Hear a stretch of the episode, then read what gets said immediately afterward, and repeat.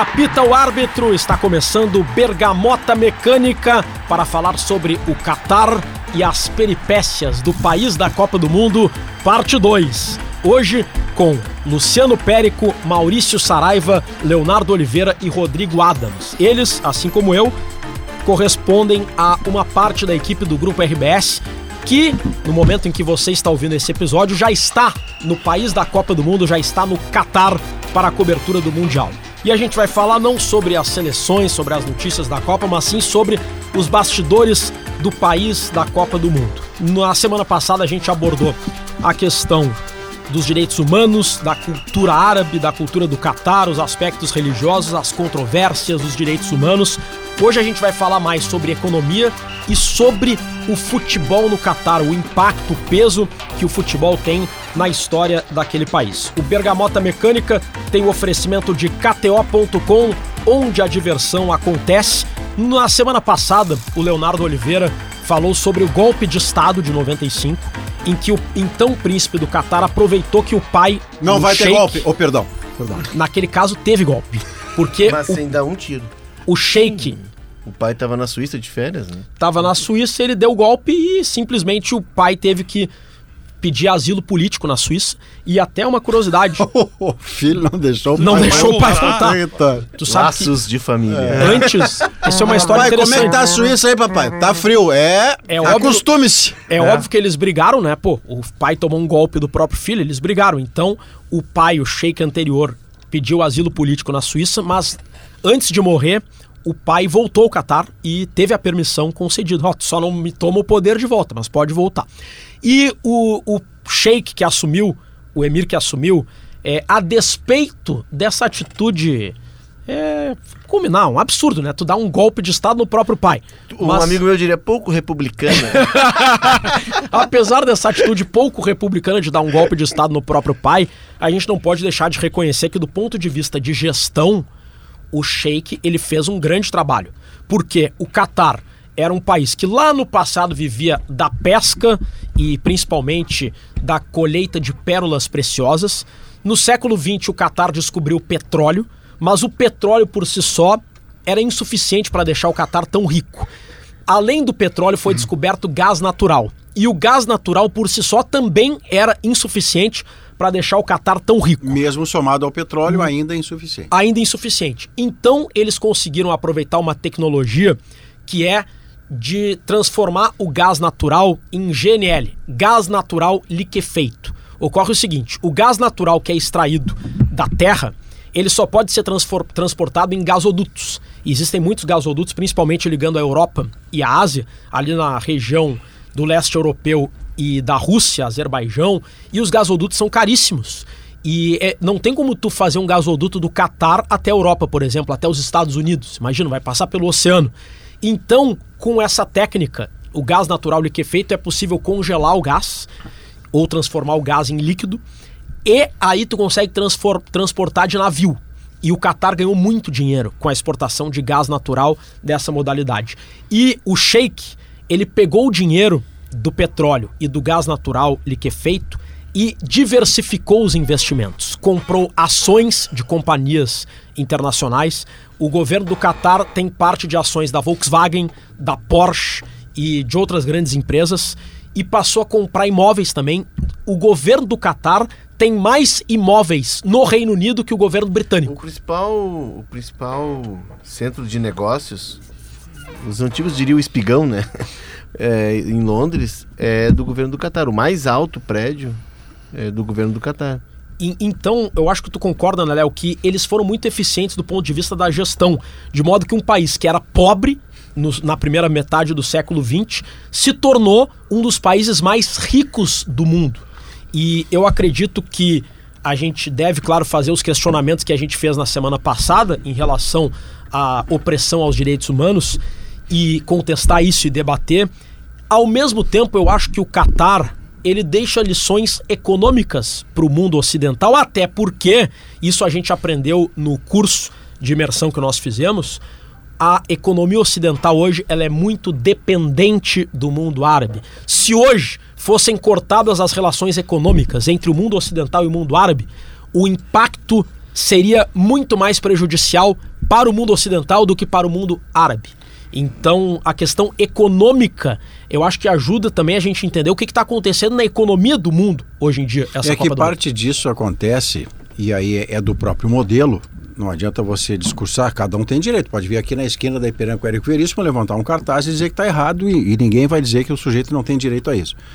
Mas se há um mercado que lida com o capital e precisa dele para girar todo o resto, e esse mercado que lida com o capital nunca teve pudor de saber de onde vinha o capital, passa a ser dependente de qualquer dono de capital. Aceita o jogo. Então você topou, você chancelou, você assinou em três vias, e aí fica assim: ah, não, eu, eu, eu não gosto de você até a página 3, na página 4 em diante eu gosto.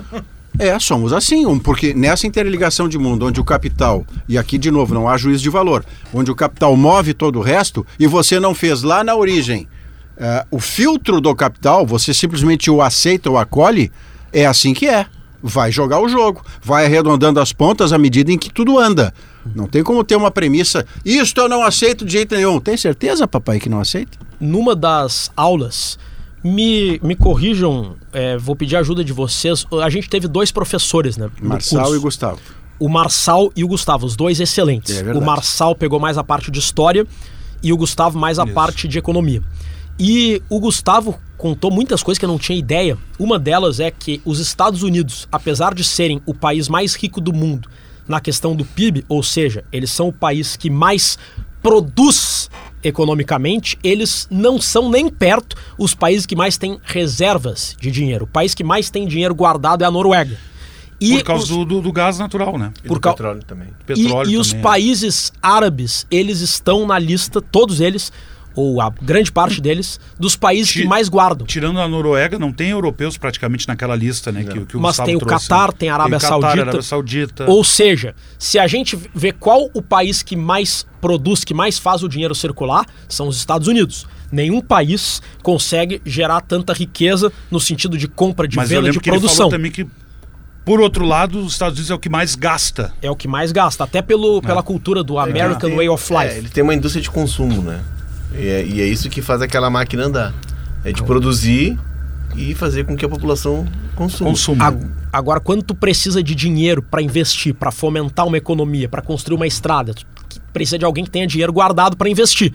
E os países árabes têm muito dinheiro guardado. Eu acho que eu sou Estados Unidos nessa história. Maurício Saraiva Eu, é... também. que eu ganho, eu gasto. Eu também, Saraiva eu também. Oriente. Mas, mas sabe, é- Léo, é- o Maurício Saraiva é Catar. Catar. a, a Catar, gente, a gente no Brasil, a gente é muito mais influenciado pela cultura norte-americana do que pela cultura europeia e muito mais do que pela cultura árabe. Eu acho que o, a forma como o brasileiro é, faz os seus investimentos também tem a ver com o estilo de vida norte-americano. Certa vez eu estava na Europa e me chamou a Isso é uma atenção. frase boa de dizer, né? Certa Você vez eu começar uma sentença, certa vez eu estava Tá, na Europa. tá, fala, agora eu Maurício, não que lembro, nunca viajou. agora eu não lembro se na França ou na Alemanha, mas era máximo- por O lá. máximo que eu fui da Europa é o Parque Germânia ali. Pô, o Rodrigo eu não podia perder o gancho, é que a frase começou gostosa, entendeu? Maurício eu vou na Léo França, esses dias, eu, perto da minha esses, casa dias, também. esses dias eu entrei errado na rua Nova York. Toma, cheguei. Léo e Não é Europa, Maurício- mas é primeiro nível. Léo e Maurício nunca viajaram para Não, lugar eu nenhum. né? bandidagem, mas é que foi muito bom. Mas assim, ali seis da tarde na França, em Paris, o pessoal tomando um cafezinho. Na Inglaterra, o pessoal no pub, sete horas. Ah, tomando chá das cinco também. No, no Brasil, nessa hora, o pessoal ainda tá Eu tô trabalhando. tocando surdo. Ou, Bom, o Maurício é, é adota o mundo, o modo europeu. O bombo do Mas Pedro. no Brasil, sete horas, o brasileiro médio, ou ele tá trabalhando ainda, ou ele tá Não, no, isso- no metrô, no, no, no, no- no ônibus, voltando isso- casa. Isso é uma é algo da é, diferente mesmo. O brasileiro trabalha muito. E a gente tá falando do brasileiro que tá na base da pirâmide e o brasileiro que tá no topo da pirâmide. Trabalha-se muito aqui no Brasil. Tu não acha que isso é influência da cultura norte-americana, do American Way of Life, a cultura capitalista de gerar riqueza Exato. gastar? Exato. É, tem um filme que é muito legal, que é Emily, uma série na verdade, Emily em Paris. Ah, essa eu, essa eu vejo. Vocês já viram? Que ela é uma. Ela é, trabalha inclusive com comunicação, com redes sociais, e ela é uma norte-americana que vai morar em Paris, porque a empresa dela, enfim, tem um braço lá. E como ela, ela. A dificuldade que ela tem de se adaptar é isso que está dizendo, ao estilo de vida do europeu. É, nós somos sim muito influenciados, mas inclusive nós trabalhamos mais do que os norte-americanos. Por exemplo, o norte-americano ele costuma sair do escritório e ver jogo de beisebol. E eles vão combinando, ah, eu vou chegar no primeiro inning, no segundo inning, jogos de futebol americano. Eles têm uma, uma, uma, uma cultura de lazer muito maior do que a nossa. Nós trabalhamos muito, até porque, pela questão toda econômica do Brasil e pela dificuldade também de emprego, nós somos um, um país que hoje tem o quê? 14 milhões de desempregados. trabalha muito quem trabalha, também, né? quem trabalha está agarrado ao seu emprego e quer Sim. produzir cada vez mais. O cara não. O, o brasileiro, infelizmente, não tem. O, o trabalhador brasileiro médio, infelizmente, não tem esse poder de barganha. Chegar e dizer pro patrão: olha só, eu quero sair mais cedo para aproveitar a vida. Não, é, tem que trabalhar. E eu acredito que o mundo árabe ele tem uma cultura diferente. Óbvio que a gente vai ver no Catar, é, a gente vai ter um aprofundamento maior, mas por tudo que a gente estudou e por tudo que os professores falaram no nosso curso de imersão, me parece que o Catar, o mundo, o povo árabe tem uma cultura diferente na questão de trabalhar com o seu dinheiro. E eles guardam muito dinheiro e isso é, se aplica, isso afeta diretamente a economia do país a ponto de ser um país que não produz tanto quanto os Estados Unidos, mas tem muito mais dinheiro guardado para investir do que os Estados Unidos. E eu acho que na, no tabuleiro geopolítico do mundo isso é uma questão para a gente prestar atenção cada vez mais, porque digamos que após a Primeira Guerra Mundial e principalmente depois da Segunda Guerra Mundial, os Estados Unidos emergiram como superpotência do mundo.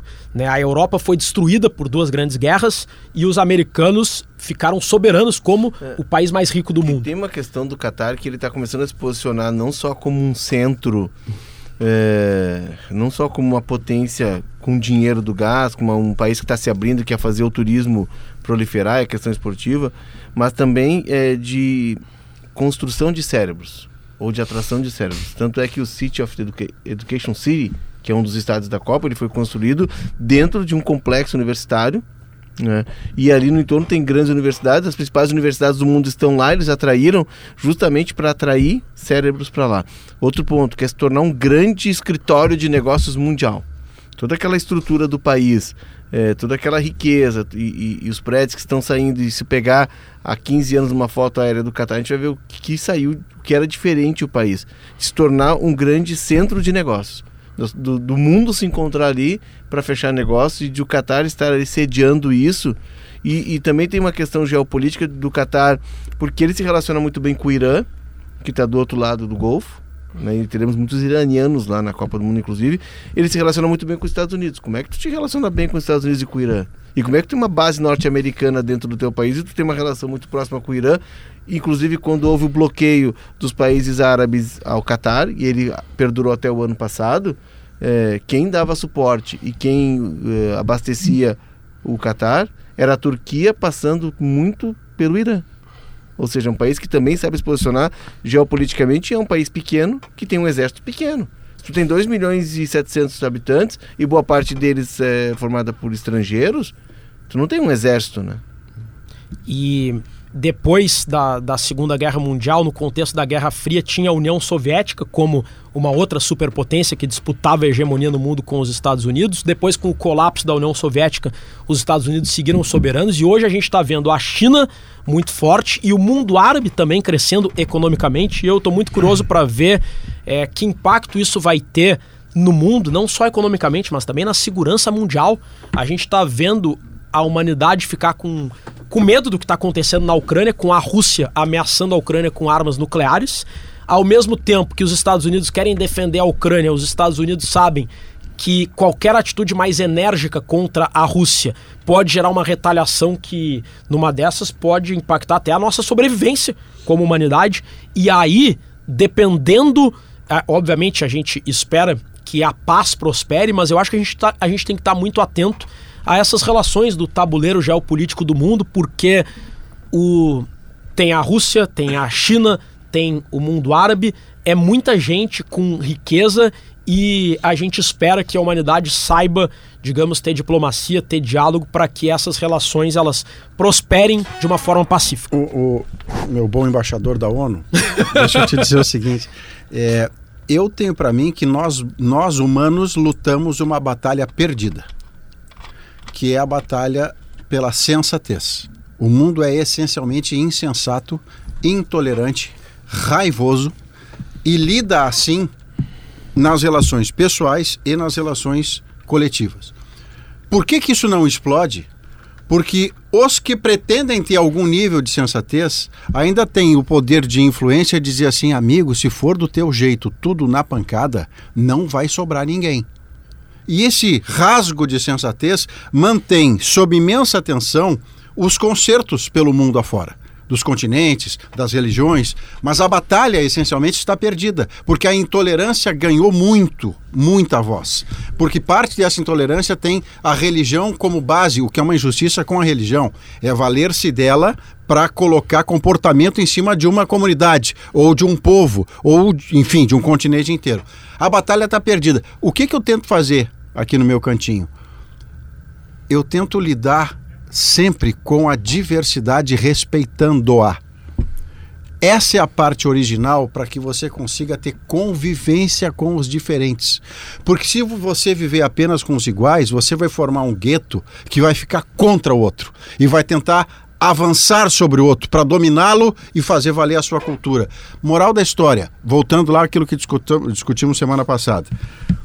Vai na terra dos outros você topou, você vai trabalhar, vai ver jogo, você vai topar e entrar na terra dos outros, com os costumes dos outros.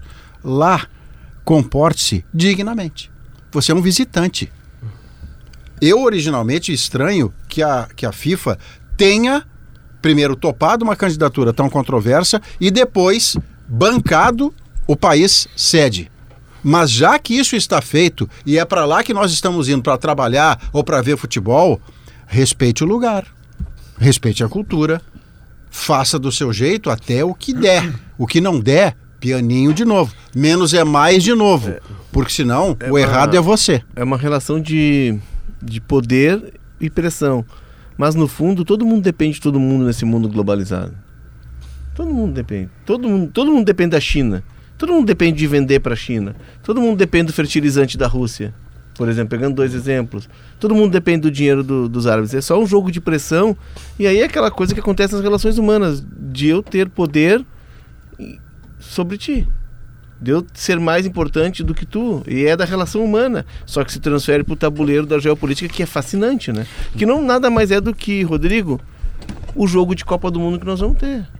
A, a Copa do Mundo, ela é uma, um microcosmo do que acontece no mundo geopolítico. A gente vai ver, por exemplo, o Catar que está começando um trabalho para entrar nesse. O, o, eu vejo a seleção do Catar num processo muito parecido com o que o Catar está fazendo na geopolítica.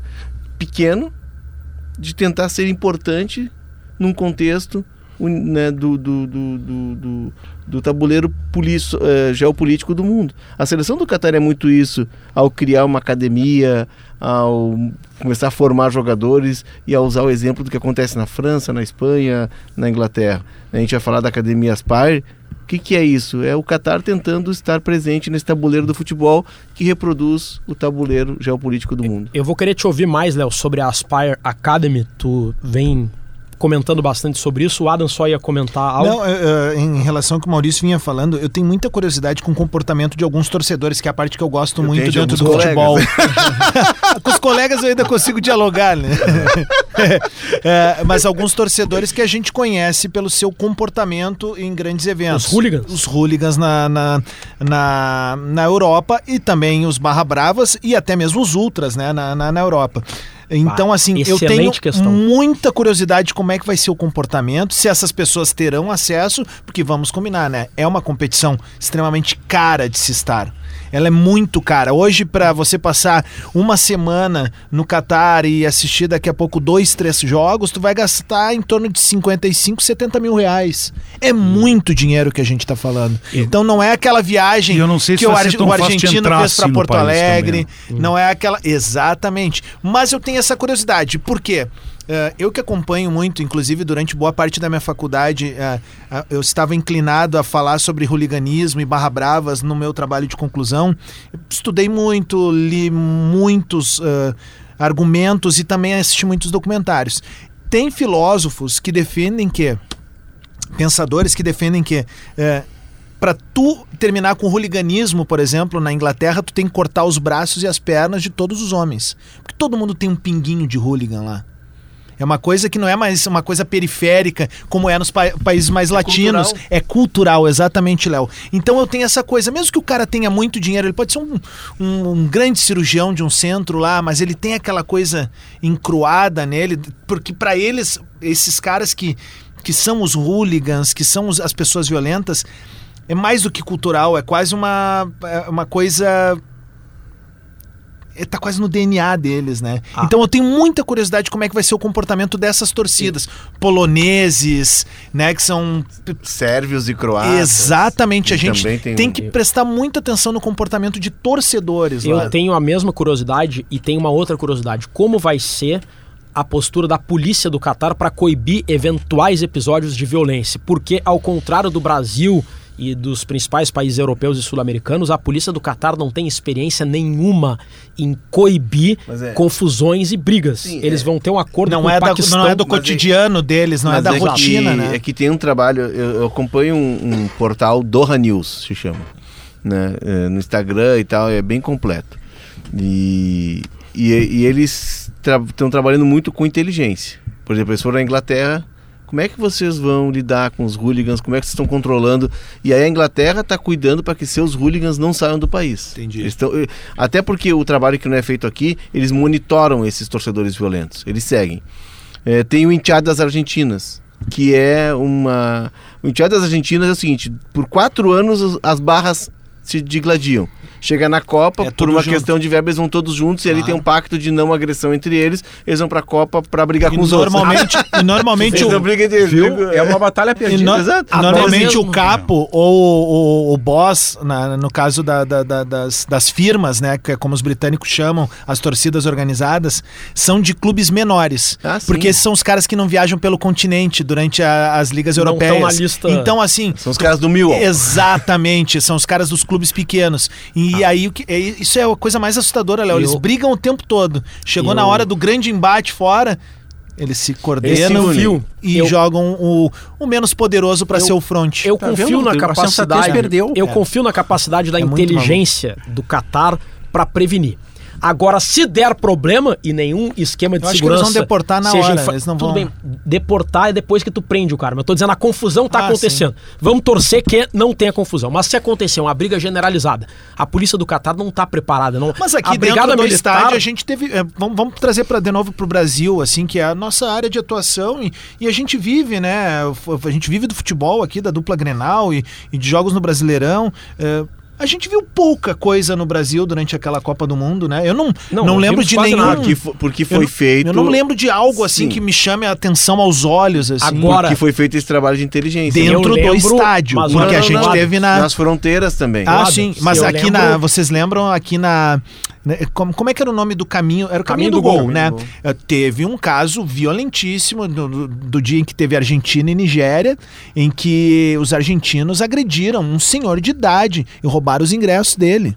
E Teve, tem... tiveram casos. E, e aí, mas são um ou outro. Mas Lá eu tenho tinha o batalhão de choque da Brigada Militar, tava por toda parte. A gente sabe que a é, Brigada é Militar, ela tem muita competência para lidar com essas coisas. É, a gente pode. Tem muita paciência para conversar também. Mas assim, é, mas é, verdade, a, a, não, polícia não, brasileira. É a forma da, de qualquer força, tô brincando com a questão, porque é a nossa brigada, mas é de qualquer, de qualquer força de segurança, porque quando tu lida com massas, tu, a tu não tem como tu, tu não, não ter uma abordagem deu a fagulha, Exato, tu já... É. A polícia militar no Brasil, ela sabe lidar com confusões de aglomerações, ela tem experiência no uso de gás lacrimogêneo, bomba de efeito moral, bala de borracha. No Catar isso não existe. Eles estão fazendo um acordo com as forças de segurança do Paquistão, que também não tem experiência em lidar com confusão em futebol, mas tem experiência em lidar com confusões envolvendo aglomerações ainda assim eu tenho muito medo, porque quando tem uma confusão. Talvez vai pesar a mão. E tu não, é, e tu é não sabe como lidar, ou tu é frouxo demais e o pau canta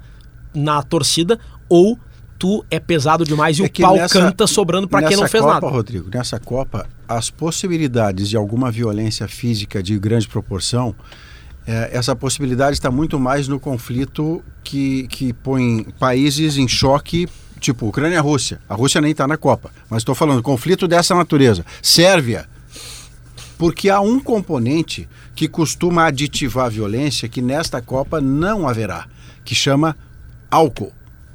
Então, hooligans ficam mais violentos ainda, potencializados por uma, por uma quantidade industrial de bebida que eles vão começam no ponto de partida, vão fazendo o caminho do gol deles lá bebendo, entram no estádio, Bebe na mais. Copa do Mundo, a, a, a, bebida autorizada. Quando você vê, você criou pessoas que perderam o centro. Elas já não sabem, ei, nessa base. No Catar isso não haverá. É um então ponto. isso já é um redutor de violência. As outras, essas sim, as mais graves, é, questões políticas, embates de etnias, mas essa do álcool, mas, o Catar está livre. Tem outro ponto, a gente vai estar num grande Big Brother. O Qatar é do tamanho de Porto Alegre, região metropolitana de Porto Alegre. Câmera para todo lado. O estádio mais longe é como se fosse daqui do prédio da RBS até Novo Hamburgo. É o estado do Vale, né? Então tu vai ter câmera para todos os lados e outra, nós vamos ter no aplicativo. O aplicativo, o aplicativo se chama Eteras. É, é o nosso GPS. É, ele é um aplicativo Mas que ele não baixou esse negócio ainda não, né? Já. Já porque Já baixou? Ô Maurício, enquanto, enquanto, a galera tá ouvindo o Tu vai ter, porque sem ele tu não entra no é. país e aí enquanto, toda a tua movimentação. É para mim esse troço. Ô, ô Maurício, ô, Maurício enquanto o pessoal tá ouvindo esse episódio do Bergamota, eu acho muito importante que tu tenha baixado o Eteras. Não, ele vai ter porque senão tu não entra no país. Tá, mas quem é que baixa? Não, nós vamos baixar. Nós vamos baixar. Nós vamos baixar. Assim, não, mas é, ficar o quê? Não, cadê o, o Rivotril? Cadê o Rivotril? Tu baixa aqui, mas a gente só vai ativar quando chegar lá, quando nos derem o chip Tem local. Tem que ter um chip do Qatar Tem que ter um chip do Qatar. É. Aí só baixar agora. O Léo vai fazer o terrorismo não, e, aí tu vai... Aí, esse, Nós perdemos soldado. Esse GPS, esse GPS, esse GPS, esse aplicativo que também monitora a tua questão de saúde, até pela Covid, ele vai inclusive te indicar se tu tiver pessoas com Covid perto de ti. Né? Ele também vai te monitorar por todos os teus passos no país. Então hoje nós vamos estar na Copa do Mundo num grande Big Brother. E isso também, além da questão da bebida, que tu lembra muito bem, vai diminuir muito e restringir muito a ação desses hooligans. Até porque os hooligans ingleses, por exemplo, eles não vão nem sair da Inglaterra. Pois é. Tomara. Não vão, eles não. É, é um monitoramento, há uma listagem e todas as fronteiras estão fechadas para eles. Tem a questão das enteadas argentinas. Aí sim é um risco.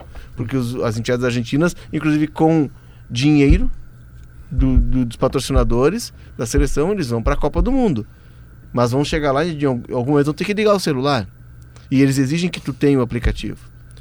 E ninguém, nenhum argentino vai chegar em Buenos Aires, em Doha e vai usar o roaming, né? Léo... O tempo todo no celular.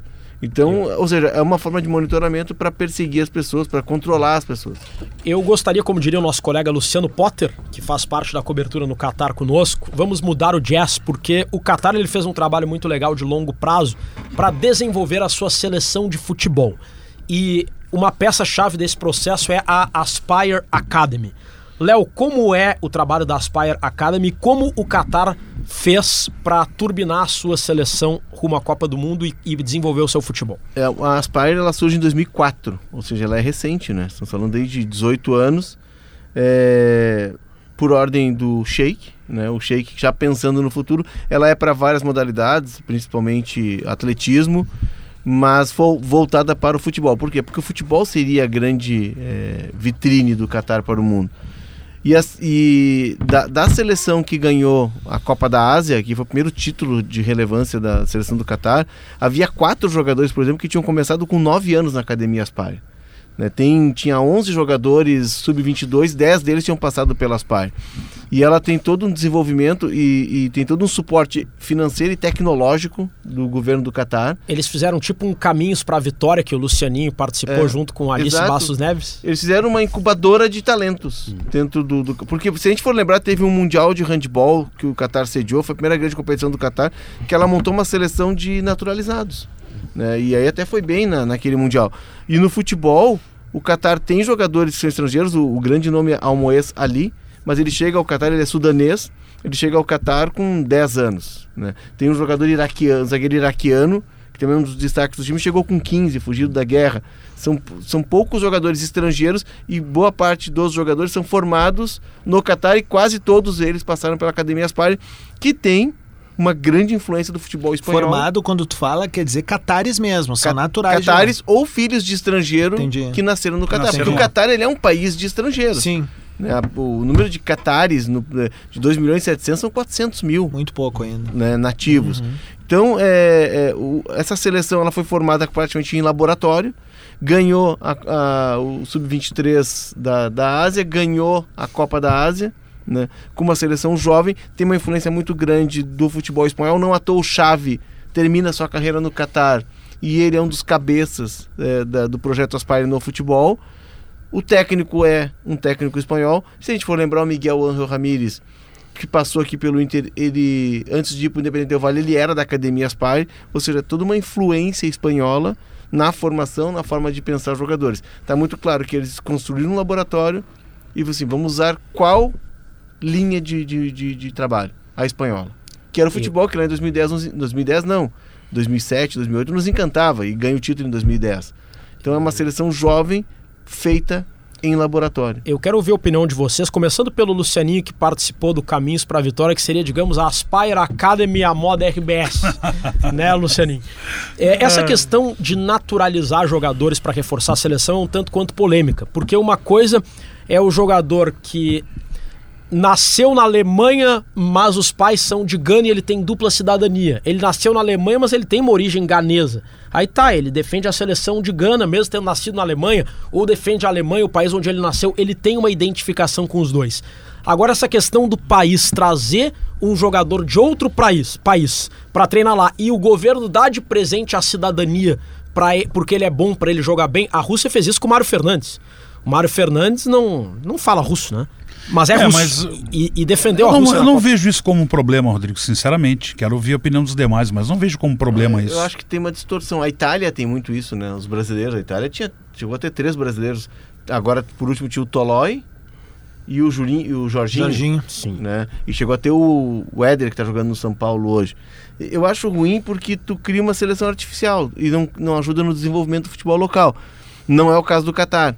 O Catar é uma questão de, de. Como é um país que recebe muitos estrangeiros. A maioria de, de jogadores né? que foram para morar no Catar com 10, 12 anos. Ou são filhos de, de estrangeiros, mas nasceram no Catar.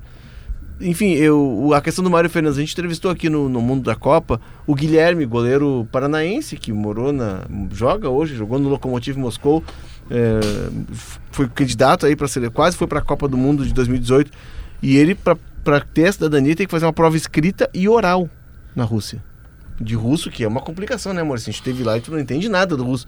E a gente perguntou do Mário Fernandes, ele deu uma risada e disse: É, o Mário não fala. eu não sei como é que ele passou na prova. Claro que foi tu um não sabe? Claro que foi um canetaço do Putin, né? O Putin chegou e disse pro organizador da prova: Olha só, eu tenho uma sugestão para ti. eu acho que tu deveria aprovar o Mário Fernandes. Aí o que, que o organizador da prova disse aí, Maurício, quando o Putin deu essa sugestão para ele? Era basicamente o que eu estava pensando. é. Enfim, mas é, é, é, uma questão que é muito discutida. Inclusive na semifinal da Copa da Ásia, o Qatar tira os Emirados Árabes. E o Emirados Árabes entra com uma ação na, na Confederação da Ásia, alegando que esse zagueiro iraquiano e que o Amoyas ali, que é um sudanês, que é o principal jogador da seleção, estavam irregulares. E aí a Confederação Asiática alegou que não, por eu, eles terem começado cedo no país. Eu vou no seu caminho uh, de não gostar da ideia porque fere essencialmente o espírito de uma Copa do Mundo, que é saber qual o país é o melhor em futebol no planeta.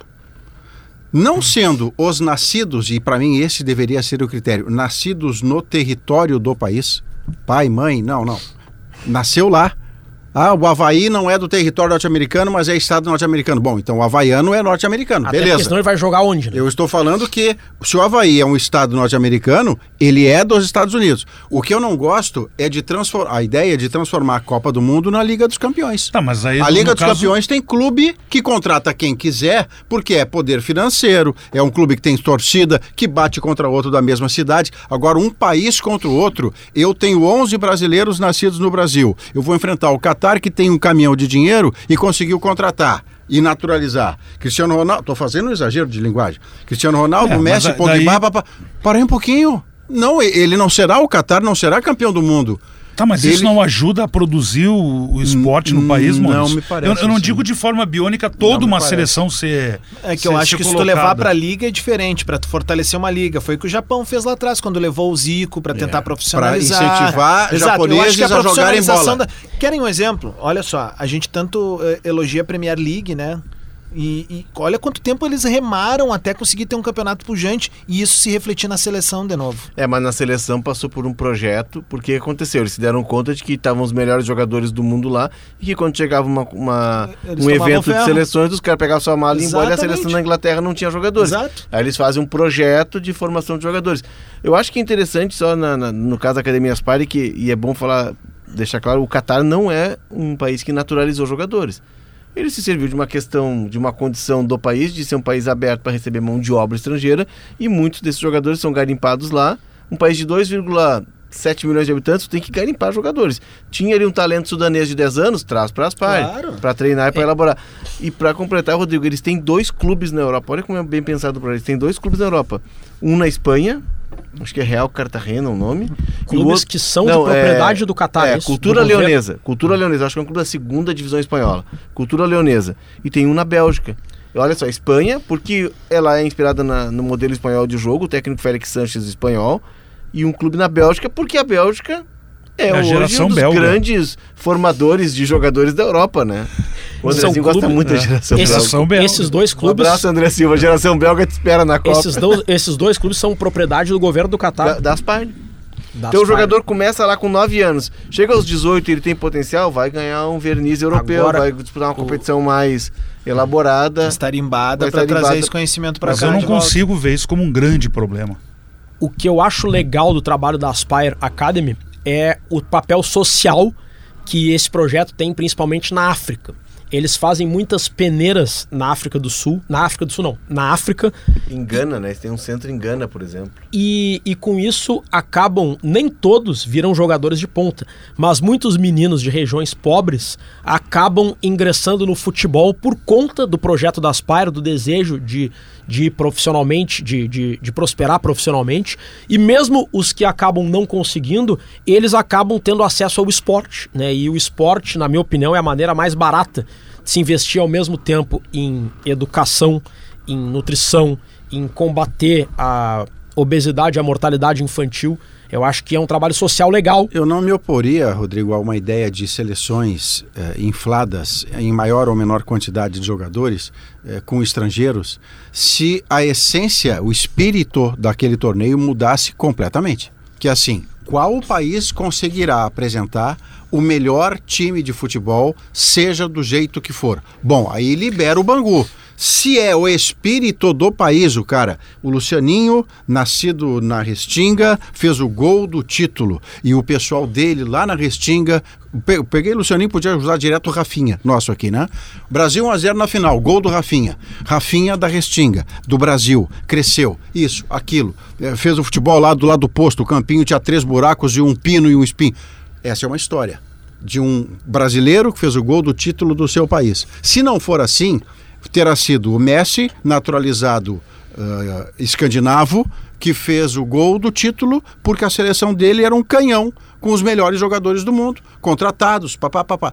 Então, para mim, muda o espírito do, do, do, torneio se você puder fazer seleções com tão, com um tão alto grau de Mas não vai acontecer isso, Maurício. Não, não vai. FIFA é não, não vai essa acontecer Essa foi a, a proposta do, do, é. do, Rodrigo. Eu, eu gosto assim, você nasceu na, na, na terra tal, então essa é a sua seleção. Mas tem, tem nuances, por exemplo, a seleção de Gana, ela leva porque são países que as pessoas não têm oportunidade de trabalho e vão buscar melhor de vida na Europa com os filhos, mas ela leva, por exemplo, de volta cinco jogadores agora que são filhos de ganenses que foram viver na Europa. Um deles, inclusive, o Iñaki Williams, que é o primeiro negro a jogar pelo Atlético Bilbao. Estreou no amistoso contra o Brasil, o Iñaki Williams. É... Tem o Ieboa, que joga na Alemanha, tem, e tem mais três que me escaparam o nome. São cinco jogadores. Eu não acho legal, porque, por exemplo, o Jack Williams, ele não tem vinculação, a não ser os pais dele. Ele foi visitar o país e, ah, como ele viu que o caminho dele na Espanha era mais longo, vai jogar a Copa. Não, é parecido com o Johnny, isso? O Johnny o... é um norte-americano que mal fala inglês. Não, mas no ele, caso, mas no caso deles, nasceu no caso deles, tá não. Aqui. O Iñaki Williams não nasceu pelas regras saraivanas, o Johnny pode jogar pelos Joga Estados lá Unidos? porque nasceu lá. naquele lugar. Mas aí você vai para outro lado, vamos para antropologia e desce o engradado, tá? tá? Que é o seguinte: dois alemães, um homem e uma mulher, vieram para o Brasil. O homem e a mulher alemães tiveram um filho no Brasil. este ser que nasceu é alemão ou é brasileiro? Se jogar bem bola, tem que ser brasileiro. Se jogar mal, mandamos para Alemanha. Para mim, ele pode escolher. Mas, não, mas desculpa, o que, que você né? acha? Mãe alemão. Bom. Ma, não, mãe alemã. Pai alemão. De, Portanto, a criança que está nascida ali é muito alemã. Deixa eu contar. Ela, uma... ela nasceu no Ernesto Dornelles, que foi o hospital que eu nasci aqui. Ela é brasileira ou ela é alemã? Deixa eu contar uma história Não, e vem com Veja Bem, meu é condutor. É eu vou contar. É então ela pode jogar aqui. Eu. Ah, mas os pais são, norte são alemães, sou... então ele pode jogar na Alemanha. Não, mas que bangu eu... é esse, pô? Eu sou gaúcho de Porto Alegre. É. Meu pai é gaúcho de Uruguaiana, na fronteira oeste. Sim. E a minha mãe é pernambucana do Recife. Perfeito. Quando eu era pequeno, eu tinha aquele orgulho de ser gaúcho, né? E a gente que cresce no Rio Grande do Sul tem orgulho muito das nossas tradições. E eu chegava no Recife para visitar os meus avós. O meu avô, já falecido, costumava dizer: Ah, você é pernambucano. Ou pelo menos metade pernambucano. E eu dizia: Ah, vovô, eu gosto muito do Nordeste, mas eu sou gaúcho. Eu nasci em Porto Alegre. E ele dizia assim: E por acaso o pinto que nasce em estábulo é cavalo? Né? Viu? Eu acho que eu acho que o fato do cara ter nascido no Brasil, sendo filho de alemães, isso não tira a nacionalidade alemã dele, mesmo que ele também seja brasileiro. O Johnny, ele é americano para efeitos de futebol porque ele escolheu. Mas não dá para dizer que o Johnny não é brasileiro. Ele, ele, ele cresceu em Criciúma. Mas, mas aí tem que ter uma história, não é que nem o jogador desembarcar seis meses da Copa, no, ou três Perfeito. meses da Copa, que nem o Joaquim Willis, e jogar na seleção. É, aí é outra história. Entendeu? Mas tu, imagina assim, ó, um cara como o Bale, que tá indo pra Copa. Né? Se ele tivesse naturalizado, quantas Copas um cara como ele poderia ter jogado? Pega o exemplo mais recente que o cara respira e faz um gol. O, o Haaland, que é. talvez nunca talvez vai ter nunca uma Copa no uma currículo. Mas se ele descobrir um avô brasileiro, vem jogar aqui. Podia ter um avô brasileiro. Mas ele vai ter Copa, porque a próxima Copa vai ter 48 seleções. E eu é. acho que a Noruega, com o Haaland, vai é. classificar. Aliás, vai ser difícil ter um país Mas, que não até porque, consiga. conforme falamos aqui, a Noruega tem grana. Pode. Aliás, se fosse por isso, a França não teria jogadores. É, pois é, é isso. Né? Mas é. aí tu tem uma questão de que teus pais foram morar na França. A França não teria Zidane. Pois então. É, mas aí tem uma questão que, é que faz? foi. Benzema também tem outro tu, tipo de, nat de natureza. É, a, a Janaína tá pedindo o fim. Eu só contar uma história. Matheus Nunes, volante da seleção portuguesa, saiu com 300 a mãe carioca, conheceu um português, que certamente tinha uma padaria no Rio, foram morar em Portugal. Ele com 12 anos foi morar em Portugal. Eu, eu parei de entender nacionalidade quando no exemplo do Rodrigo eu fiquei pensando, ele tem pai gaúcho, mãe pernambucana, certo? Mas vamos trazer isso para nacionalidade. Pai de uruguaiano. Eu nasci no Brasil, a minha mãe é alemã e o meu pai é francês. Por essa lógica, eu tenho três nacionalidades. Tem. Tem. Tem. Ah, mas aí o mundo acabou, gente. Mas assim, o, o, o Matheus Nunes. é brasileiro, tá? O, Ma, o Matheus né? Nunes. Tem que ter um critério. Você nasceu aonde, papai? Aqui? Então é aqui que mas você é. Ver, o Matheus Nunes foi com 12 anos para Portugal, construiu toda a sua trajetória em Portugal e o Tite o convocou. E ele disse: não, porque a minha vida é em Portugal. Eu comecei aqui em Portugal, minha vida toda aqui, eu não tenho mais relação com o Brasil, eu não sei passar férias. O lateral esquerdo do Bayern de Munique, que no Canadá joga como meia, Alfonso Davis, Davis muito bom. Ele nasceu em Gana, porque os pais dele eram liberianos, estavam fugindo no da guerra civil na Libéria, na Libéria, nasceu em Gana no campo de refugiados e depois a família foi para o Canadá. Tem a figurinha dourada dele da Copa. Ele joga pelo Canadá porque foi lá onde, a onde ele cresceu mas ele nasceu em Gana e os pais são da Libéria. Ele tem três. Então vamos falar de John Lennon. Esqueçam as fronteiras. Mas por isso, deixa, Maurício, deixa por isso que eu falei que eu acho que não vejo problema, deixa porque um... não vai ter uma seleção totalmente biônica. Deixa eu dar um nó na cabecinha do Maurício aqui. Eu entrevistei em 2000 um menino do Inter, 2011. Ele, ele era paranaense Calma, vamos por pai. Ele é paranaense. O pai, o pai é francês, trabalhava aqui na Dux, Frango Sul, que é uma uhum. multinacional. O pai veio para cá, pro Brasil, e, cas e casou com uma argentina. Certo. Certo? E, e, aí o pai veio trabalhar aqui no Brasil. O menino nasceu em Curitiba. O pai foi transferido para Porto Alegre. eu conheci ele numa matéria que eu fiz de meninos do Inter e Grêmio, pequenos, uhum. e ele jogava no Inter. A condição dele vir a Porto Alegre, inclusive, era que ele ia fazer teste num clube de Porto Alegre. Ele foi no Inter e passou numa peneira. O menino é muito bom. Ele tinha nacionalidade brasileira, porque ele nasceu em Curitiba, francesa pelo pai, argentina, certo? E ele tinha mais uma quarta nacionalidade que eu não sei qual é. Se eu não me engano, é norte-americana, porque ele foi morar nos Estados Unidos ah, e aí ele fez. Ele gostava todo... dos Beatles. Não, não, não era Inglaterra. Porque ele foi morar nos Estados Unidos e a partir dos 12 anos ele morou nos Estados Unidos até 18. Sim. Ele podia escolher por quatro seleções.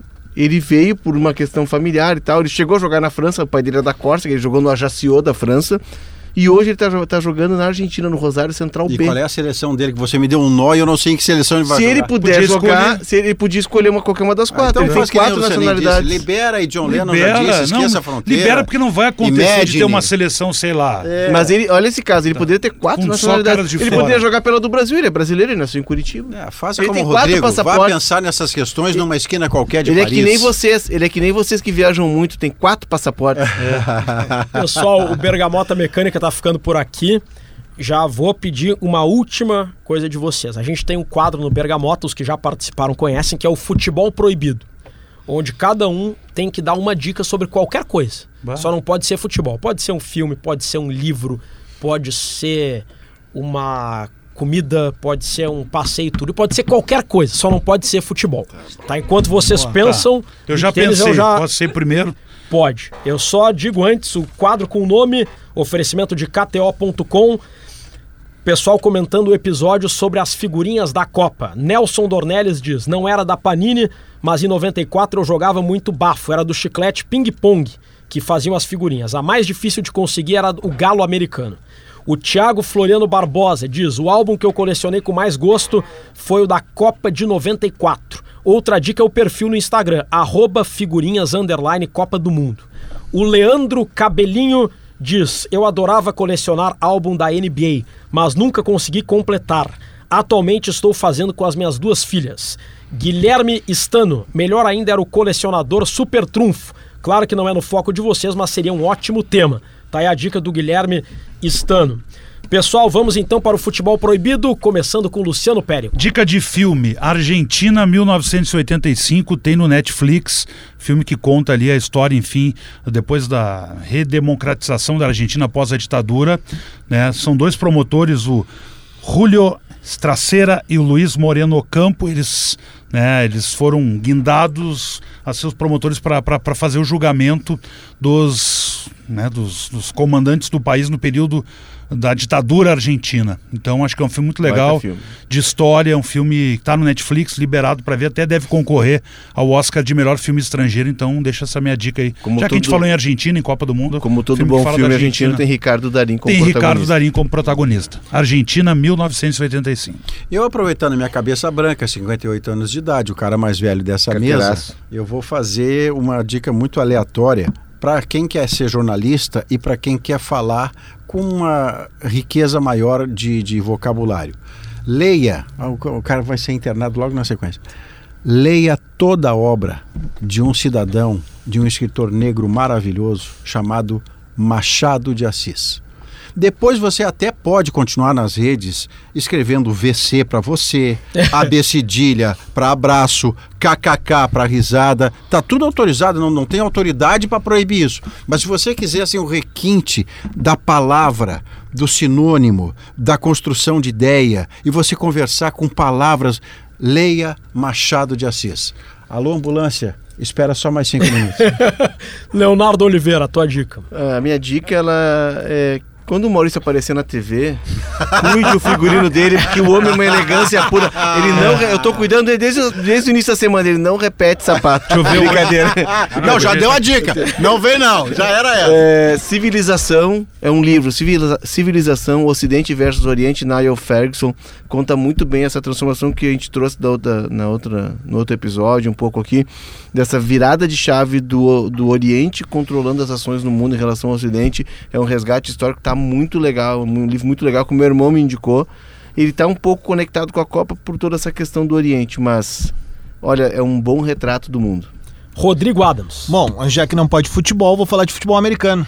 Pode, né? pode. É, tem uma Aquele série. O STF proíbe porque tem a palavra futebol. É. É. E se quiser reclamar, te gruda num caminhão que tá passando na Ipiranga e vai embora. É, Bom, aquele futebol que o Demoliner e a Janaína defendem, né? Exato. O futebol americano tem um, um documentário, uma série de documentários na Netflix que se chama Untold.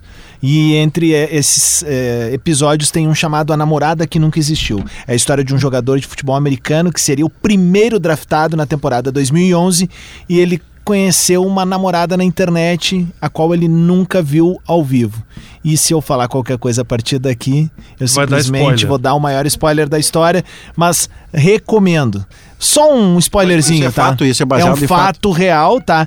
Esse cara, ele estava sendo enganado por um outro jogador de futebol americano. Essa namorada, por isso a namorada que ah. nunca existiu. É maravilhoso. Aqui já aconteceu na redação da Zero Hora.